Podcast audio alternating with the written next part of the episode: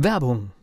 Was passiert, wenn der Chef oder die Chefin eine Auszeit nimmt und die Angestellten auf sich allein gestellt sind? Christian Pukelsheim und Michael Habekorst beschreiben in ihrem Buch Radikal weg die Herausforderungen für Unternehmer und Mitarbeiter, welche Vorbereitung notwendig ist und worauf unbedingt zu achten ist bei einer Auszeit. Radikal weg, wenn der Chef ein Jahr Auszeit nimmt und das Unternehmen dennoch funktioniert. Erschienen im Mentoren Media Verlag www.mentoren-verlag.de der Unternehmer Academy Podcast. Wir machen aus Menschen mit Know-how Unternehmer mit Erfolg. Der Unternehmer Academy Podcast. Wir sind mittendrin in einem spannenden Thema, wobei ist es jetzt erstmal ein Teaser. Wir reden nächste Woche wieder mal ausführlich über Value-Based Fee und heute reden wir über die anderen Dinge, die es da noch gibt. Wie kann ich abrechnen? Wie, wie, wie funktioniert das? Was gibt es denn da noch? Äußerst interessantes äh, und relevantes Thema offensichtlich. Ähm, und wir sind darauf gekommen, weil ich das gerade mit einem potenziellen Interessenten, nein, einem potenziellen Klienten äh, hatte, einem Interessenten, mit dem ich jetzt auch ähm, weitergekommen bin, äh, dass es da Verwechslungen gibt. Und wir gehen jetzt gar nicht auf, auf das Thema ein, wie kann man alles, äh, wie funktionieren Preismodelle, wie kann ich alles berechnen. Das haben wir zum Teil schon gehabt, zum Teil machen wir es später. Hier geht's so, Und es kommt auch immer wieder. Es kommt auch immer wieder, genau. Hier geht es tatsächlich um so drei Begriffe. Und ich nenne jetzt mal die Abkürzungen, die äußerst spannend sind, weil das eine ist, das ist das am häufigst verbreitetste, das ist TBF. TBF ja, und VBF und RBF. Das sind die drei Abkürzungen. Und das, was am häufigsten verwendet wird bei uns äh, in, in, unserer, in unserem Kulturkreis, in unserem Wirtschaftskreis, sage ich mal, das ist TBF. Und ich habe jetzt ganz bewusst so diesen Begriff am Anfang vermieden, Zeit gegen Geld tauschen. Weil auch da habe ich mit einer Klientin äh, diese Woche gesprochen. Da hieß es, ja, so ich weiß, Zeit gegen Geld tauschen ist so negativ. Nein, es ist nicht negativ. Es hat viele Nachteile. Es ist teilweise unseri nicht unseriös, aber unethisch und unmoralisch. Aber es ist äh, sehr, sehr, sehr verbreitet und es hat auch Vorteile. Also das ist das eine, das heißt eben TBF, Zeit gegen Geld, heißt Time-Based Fee, also zeitbasierte Honorierung. Fee ist eben mit Doppel-E geschrieben, die Honorierung sozusagen, die Fee, äh, den Ertrag, das, was man auf die Rechnung schreibt. TBF ist eben Time-Based Fee. So, und dann gibt es das äh, zweite, das ist äh, VBF, das ist Value-Based Fee. Da haben wir ja schon drüber gesprochen, reden wir nächste Woche sehr, sehr ausführlich drüber. Und das nächste ist RBF und das heißt Result-Based Fee, also ergebnisorientierte Bezahlung. Und alle drei Dinge haben ihre Berechtigung und haben Vor- und Nachteile. Du kannst du dir schon was darunter vorstellen unter diesen drei Begriffen? Ich kann mir was darunter vorstellen und ich, ich, ich kenne ja auch deine Argumentation und ich finde die auch ziemlich, ziemlich gut. Ich zum Beispiel finde Time-Based Fee bei manchen Sachen echt ziemlich gut. Und zwar, wenn ich eine wenn, wenn ich weiß, was ich möchte und brauche einfach zum Beispiel einen Experten zwei, drei Stunden, dann finde ich das für mich eine ganz klasse Abrechnungsmethode. Ja, deswegen, es wird oft in äh, Social Media und Werbeaktionen im Marketing ein bisschen negativ dargestellt, komm raus aus der Zeit gegen Geldfalle. Ja, es ist teilweise eine Falle, weil es gibt da einfach Grenzen. Also irgendwann werden die Tagessätze unanständig, die Stundensätze unanständig und äh, die Zeit lässt sich halt nicht skalieren. Das ist das, das äh, Blöde daran. Also bei Time-Based Fee, die Zeit lässt sich nicht skalieren. Wir haben diese ungefähr ja, 1000 Stunden pro, pro Jahr. Wenn man es mal ausrechnet, da haben wir auch eine, schon eine Folge drum gemacht. Das sieht man in der Unternehmer Academy. Gibt es schöne Beispiele, wie man da drauf kommt. Nehmen wir es einfach mal so hin mit Urlaub und paar, zwei, drei Tage krank und ähm, Abrechnung und Akquise und so weiter bleiben netto roundabout 1000 Stunden, die wir pro Jahr verkaufen können. Ja, also wenn wir, wenn wir noch Familie haben und Urlaub haben wollen, ist das ein ziemlich guter, guter Wert. So, jetzt kann ich ausrechnen, was habe ich denn an Stundensatz? Was ist das Höchste, was ich eben an Umsatz pro Jahr machen kann? Und da lässt sich nichts skalieren, weil das einzige Skalieren in diesen drei Buchstaben, Time-Based Fee, ist eben nicht die Time, sondern äh, die Fee. Und irgendwann sagst du, ja, ich brauche den für zwei Stunden, aber wenn der pro Stunde 8000 Euro abrechnet, sagst du, ah, nee, lass mal stecken. Genau. Ich hatte es auch gerade ganz bewusst aus der Kundensicht rausgeholt, weil aber auch aus Kundensicht ist es äh, tatsächlich nachher irgendwann blöd, wenn jemand zum Beispiel 200 Stunden braucht für etwas. Das ist auch richtig, genau. Und hier geht es ja um, um äh, dieses, äh, was ich äh, adressiert habe, dieses Unmoralische. Ja? Das geht ja darum, dass ein, in Anführungszeichen, gesunder Unternehmer, Anbieter, der muss ja wollen, wenn er Time-Based Fee-Modelle fährt, dass er sagt, ich möchte in äh, so kurzer Zeit wie möglich so hohe Honorare wie möglich stellen. Ja? Also so hohe Tagessätze oder Stundensätze wie möglich. Und das ist auch absolut legitim. Das ist normal. Da, dafür bin ich Unternehmer, oder? Also das ist jetzt nichts, nichts, nichts Verwerfliches. Der Haken an Und ich möchte auch den Auftrag, äh, also auch das ist nichts Verwerfliches, einen Auftrag zu optimieren. Ich möchte, wenn ich jetzt den Auftrag bekommen habe, für mich das Bestmögliche daraus holen. Ich würde sogar sagen, fast, das ist deine Aufgabe, das musst du. Das, genau. Das ist, ja, ja. ja. Also es ist nicht mit möchten und es ist nett, wenn du es machst und es ist erlaubt. Das ist geradezu deine, deine, ja, deine, deine, deine verdammte Aufgabe als Unternehmer, das, äh, das zu optimieren. Natürlich. Immer im Blick darauf, dass die Qualität nicht leiden soll und und und, alles richtig. Aber am Ende Zeit verschwenden, das, da haben wir weder ähm, keine Ressourcen noch, noch Lust dazu. Ja? Aber, aber umgekehrt ist genau. es eben, wenn dein Kunde auch ein normal denkender Kunde, gesunder Kunde ist sozusagen, dann muss der ja genau das Gegenteil von dir wollen. Der muss also in so kurzer Zeit wie möglich, also so wenig Stunden wie möglich, wie du sagst, zwei Stunden in dem Beispiel, und natürlich will der den, den Stundensatz in dem Fall so niedrig wie möglich haben. Er will ein festes Ergebnis, ja, ein bestimmtes Ergebnis, also du hast eine Frage, du sagst also länger wie zwei Stunden darf das nicht dauern oder eine Stunde und ich bin bereit dafür Euro X auszugeben. So. Und je weniger, desto lieber. Aber Voraussetzung ist, dass das Ergebnis gut ist. So, und damit seid ihr natürlich kontrovers unterwegs. Der Unternehmer, der Anbieter will so viel Zeit wie möglich verkaufen, weil er das fakturieren kann, weil er irgendwann mit den, mit den Honoraren nicht mehr höher gehen kann, zu einem hohen Preis wie möglich. Und der Kunde will so schnell wie möglich zum Ergebnis kommen und natürlich so wenig wie möglich bezahlen. Beide Standpunkte sind legitim und in Ordnung. Nicht nur legitim, sondern geradezu wie heißt das schöne Wort, systemimmanent, ja. Aber sie widersprechen sich halt. Und das ist das, was oft gesagt wird, das ist die Falle in Zeit gegen Geldgetausche. Aber ich bin vollkommen bei dir. Bei bestimmten Fällen macht es Sinn, bei Einsteigern zum Beispiel, äh, bei Leuten, die noch keine Riesenerfahrungen haben, äh, ein Gefühl zu bekommen, für den Markt zu bekommen, ein Gefühl für den eigenen Wert zu bekommen. Da sind wir schon beim ersten Wort Wert, beim Value. Äh, da macht das durchaus Sinn. Und es gibt auch äh, keine, keine Verbote an der Stelle. Also wenn ich zum Beispiel ein Value-Based Fee äh, mache, ich mache zum Beispiel kein Result-Based Fee und in der Regel auch kein äh, Time-Based Fee, also kein Zeit gegen Geld, aber Ausnahmen bestätigen die Regel. Ja? Also natürlich, wenn einer sagt, komm, wir haben es gerade wieder gehabt, spezieller Fall, zweieinhalb Tage, ja, okay. Wobei ich, das sind zwar zweieinhalb Tage, aber der, der, Wert des Honorars wird auch am Wert äh, dargestellt, auch in dieser Fall, äh, Stelle. So, also Time-Based Time Fees, glaube ich, klar, oder? Brauchen wir nicht weiter zu vertiefen.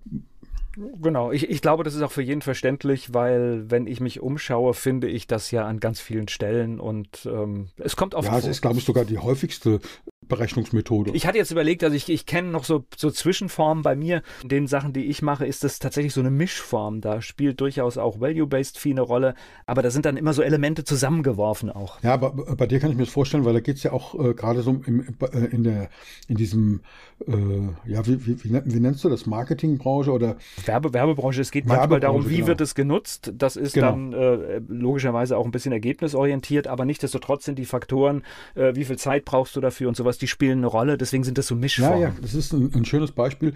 Klar, wenn ihr einen Werbespot sp sprecht, der äh, regional ausgesendet wird oder vielleicht nur auf einer Homepage erscheint, dann hat das einen anderen Impact, wie äh, wenn das für Bayersdorf weltweit ausgespielt wird oder, oder ähnliches. Genauso ist es. Also voll äh, guter äh, Punkt, da wirklich äh, diese Mischformen. So. Und trotzdem, trotzdem spielt die Produktion eine Rolle. Ja, also das heißt, ob das nun drei, fünf oder acht Stunden dauert, es spielt auch eine Rolle äh, in der Preisbildung. Ne, ich frage jetzt mal ganz provo provokant. Angenommen, das wäre jetzt wirklich etwas, was weltweit ausgespielt wird, wo also, wo man sagt, okay, das ist eine Kampagne, die ist, ist nicht nur zeitlich begrenzt, sondern die soll äh, das, das, das das Gesicht, äh, das Soundgesicht des Unternehmens für die nächsten zehn Jahre sein und wird weltweit ausgespielt. Ja, so äh, ein Soundjingle, äh, wenn ihr sowas machen würdet, mit, mit, mit Vertonung auf unterschiedliche Sprachen und so weiter. Und dann reden wir vielleicht über Honorare, die wirklich ja, sehr, sehr hoch sind. Niedrig im Vergleich zum Nutzen für das Unternehmen. Äh, aber spielt es dann eine Rolle, ob du sechs oder acht Stunden brauchst? Es spielt faktisch keine Rolle, aber ähm, warum soll ich, wenn es acht Stunden braucht, das nicht noch berechnen? Ja, da scheiden sich so ein bisschen die Geister bei uns. Ich glaube, an, an der Stelle, nehmen wir mal eine Zahl, angenommen, du kriegst jetzt ich, ich fantasiere jetzt mal, ich weiß, ich weiß nicht, wie, wie, da die Preise sind. Ist es realistisch für so ein Beispiel zehn Jahre weltweit äh, 100.000 Euro für so einen Spot? Wäre das übertrieben? Ich, also ich würde sagen, es ist zu wenig. genau. So, und spielt es dann bei, bei so einem Honorar sechs, sechs oder es, äh, es, spielt keine Rolle, aber es ist, das, das, das sind jetzt so, wir, wir, gehen jetzt ganz tief in Prozesse. Das ist mhm. natürlich, äh, solche Sachen kommen dann mit Kunden, die mit dir aber auf anderer Ebene auch zusammenarbeiten okay, dazu. Ja. Mhm. Und dann bist du halt in so einem Fluss und dann äh, ist es in der Kalkulation, du nimmst Position 1 und dann haust du die Rechte dazu, ja. Hm. Ach so, okay. Jetzt verstehe ich. Äh, das heißt, es, äh, da, stehen dann acht Stunden, ah, keine Ahnung, 100 Euro. Äh, genau. ja, also weißt du, das Plus ist so, eine Million für die, für, für die Rechte. ja, und, und das ist halt einfach so diese Angebotsstruktur. Ich, ich weiß, das kennt, da erwischt man sich selbst bei. Das machst du einfach. Hm. Ja. Okay, also, aber wie du schon richtig sagst. Aber es ist ein kleiner Nebenschau. Aber, aber du hast recht, natürlich ist es egal. Wobei, es, stimmt, es stimmt. Es nicht, natürlich ist es nicht ganz egal, weil es könnte der schlimme Fall sein, dass zum Beispiel, wenn jetzt äh, ein gebuchter Sprecher äh, gar nicht aus meinem Haus ist, sondern ich den buchen muss, dann wäre natürlich dieser, dieser Teil, der massiv hoch ist, äh, zum großen Teil weg und gar nicht bei uns im Unternehmen. Ja, aber ich finde es trotzdem klasse, weil das zeigt, dass es nicht so einfach und pauschal äh, zu verdammen ist oder zu, zu sagen, ich mache nur das und äh, das, was du machst, ist falsch oder so. Ähm, das zeigt das ja schon sehr deutlich. Das finde ich klasse. Ich glaube, es muss stimmig sein. Es muss halt für, für beide Seiten äh, verständlich sein, was da passiert und was vorgeht. Und ich, äh, und, und deswegen glaube ich, diese Mischformen äh, sind auch, es ist auch ein guter Weg dahin, aber das ist dann eher ein Thema für nächste Woche. Ja, genau. So, also äh, Time-Based Fee, Zeit gegen Geld, haben wir äh, ein bisschen skizziert. Das ist das häufigste, was angewendet wird. Äh, da ist der Vorteil, dass eben nur die, der Bereich F-Fee skalierbar ist und die Zeit eben nicht, haben wir gesagt. So, Value-Based Fee ist völlig anders, weil das richtet sich danach, welcher Wert erreicht wird. Und wir haben ja ein wunderbares Beispiel eben gesagt, äh, du machst einen, einen, Spot mit äh, Soundjingle und, und Sprachen. Das wird über Jahre hinweg, soll das das neue Soundgesicht eines Unternehmens werden. Klar hat das einen anderen Wert.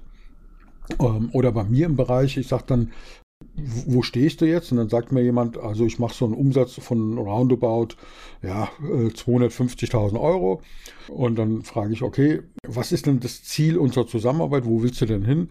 Und er sagt mir dann, also eine Verdoppelung wäre gut, also 500.000 Euro.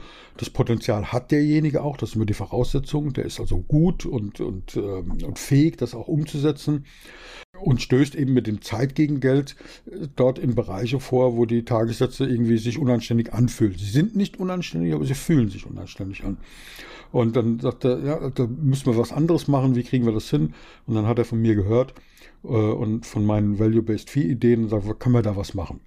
Und dann, und dann sagen wir, okay, was ist denn dieser Wert, der erreicht wird? Und in dem Fall ist es relativ einfach. Die Wertsteigerung sozusagen sind diese 250.000 Euro. Das ist das Ziel. Und danach orientiert sich ähm, der, das Honorar. Also das bedeutet eben, äh, da haben wir zwei Beispiele, da, äh, bei, bei, dir aus dem Beispiel der, der, Werbung, bei mir aus dem Beispiel der Beratung. Da gibt es ganz, ganz viele Dinge. Machen wir nächste Woche viel ausführlicher. Das ist Value-Based Fee.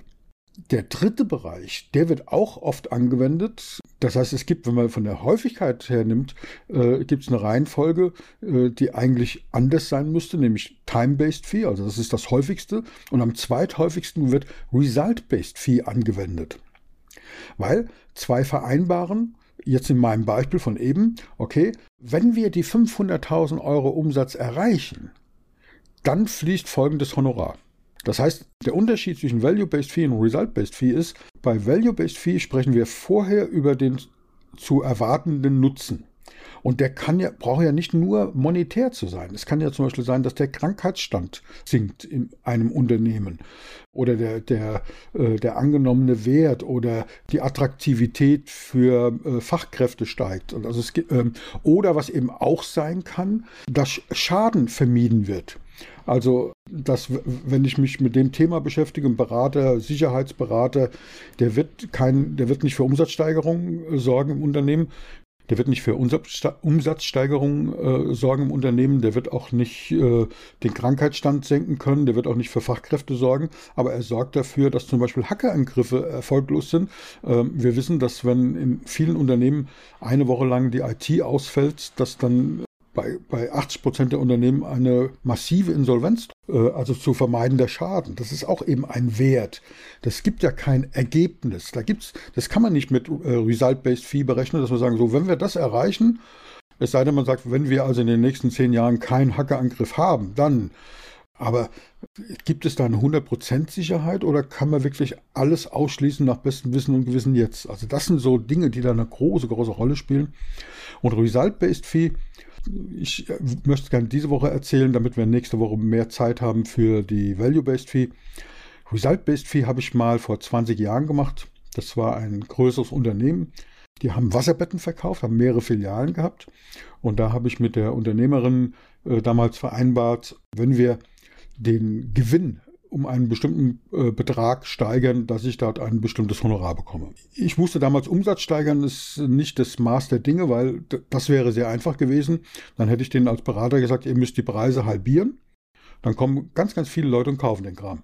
Das wäre aber eine blöde Idee gewesen, das hätten sie auch nicht gemacht äh, oder nicht machen dürfen, weil das bedeutet natürlich, ähm, dass dann gar keine Gewinne mehr gemacht werden, weil, weil du die Preise halbierst, äh, dann verkaufst du sozusagen unter deinen Entstehungskosten, Erstehungskosten, was ja schon gar nicht erlaubt ist vom Finanzrecht her. Ja. Und das ist auch eine blöde Idee, weil du keine Gewinne machst. Ja.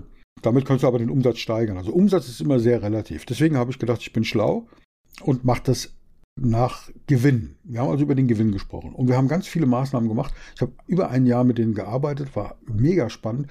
Die haben in der Zeit eine neue große Filiale aufgemacht. Also Filiale heißt, die haben nur drei Filialen gehabt, in, in Stuttgart, in Frankfurt und in der Nähe äh, in Norddeutschland irgendwo.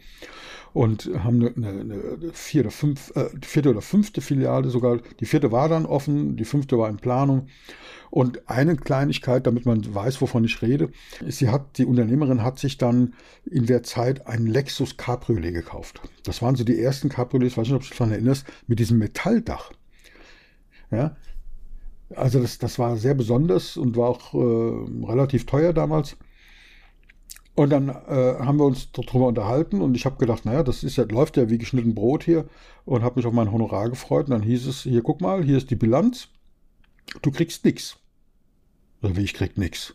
Willst du mich jetzt irgendwie auf den Arm nehmen, äh, um, um äh, Kraftausdrücke hier im Podcast zu vermeiden? Ja?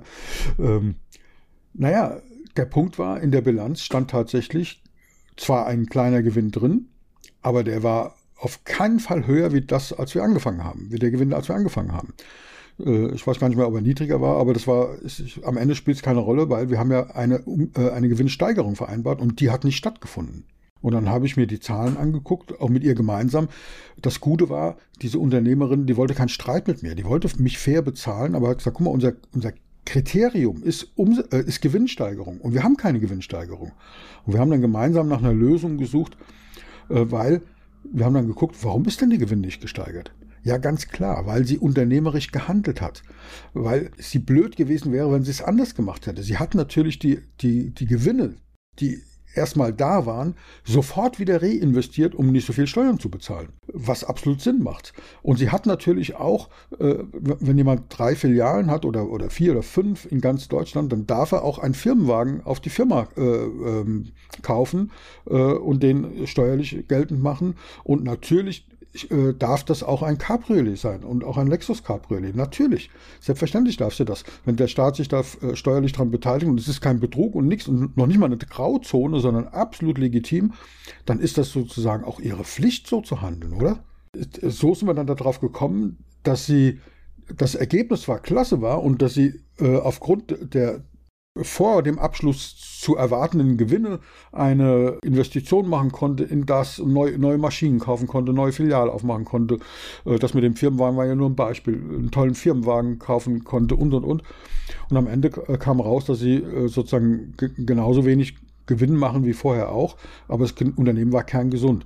Und das war mir tatsächlich eine Lehre, dass ich gesagt habe, es gibt so viele Aspekte und, und, und ähm, Kriterien, die wir dann am Ende nicht im Griff haben. Ich, ich glaube sogar mehrheitlich, weil mir, mir fallen jetzt tausend Sachen ein. Du könntest ja auch äh, Erfolgskriterien äh, definieren. Da ist jetzt noch nicht mal, gut, ist ja letztendlich auch Gewinn, aber es gibt ja noch tausend andere Sachen. Aber es gibt so viele Sachen, die das beeinflussen, für die du als Anbieter ja gar nichts kannst. Ganz genau. Das ist genau der Punkt es wird immer wieder gemacht. Es gibt ein äh, sehr, sehr schönes Bild von dir vorhin. Vielen Dank mit dem Mischform, ja, dass man sagt, es gibt äh, von mir aus sogar eine, eine, zeitbasierte Variante, es gibt eine wertebasierte Variante und beim Erreichen bestimmter Zielmarken gibt es noch einen Bonus obendrauf. Ja, das wäre dann Result-Based Fee.